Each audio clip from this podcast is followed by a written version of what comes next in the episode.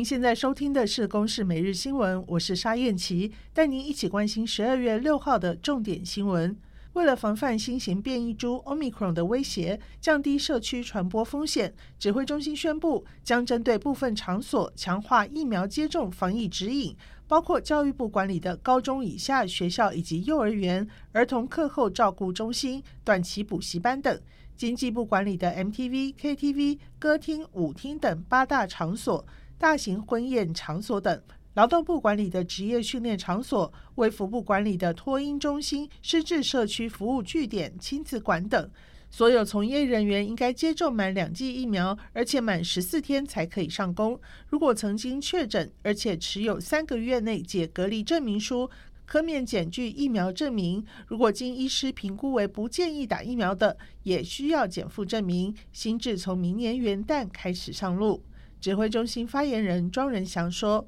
明年一月一号开始实施，所以请相关人员尽速于今年的十二月十七号以前完整接种两剂的疫苗。”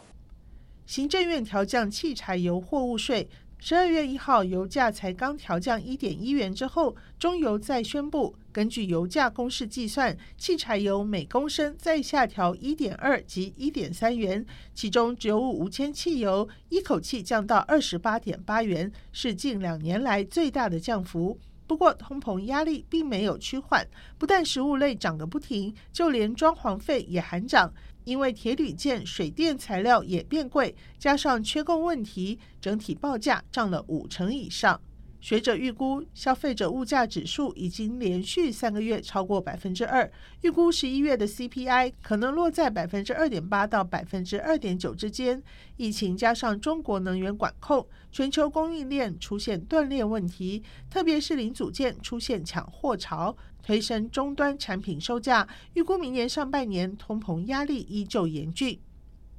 疫情不明，国境持续封锁。台北市五大商圈店面在受到电商以及本土疫情爆发的双重打击之下，空置率已经达到三十年来新高。今年空置率第一名是士林夜市商圈，空置率百分之二十八点三；第二、第三名分别是东区以及公馆商圈。以上由公视新闻制作，谢谢您的收听。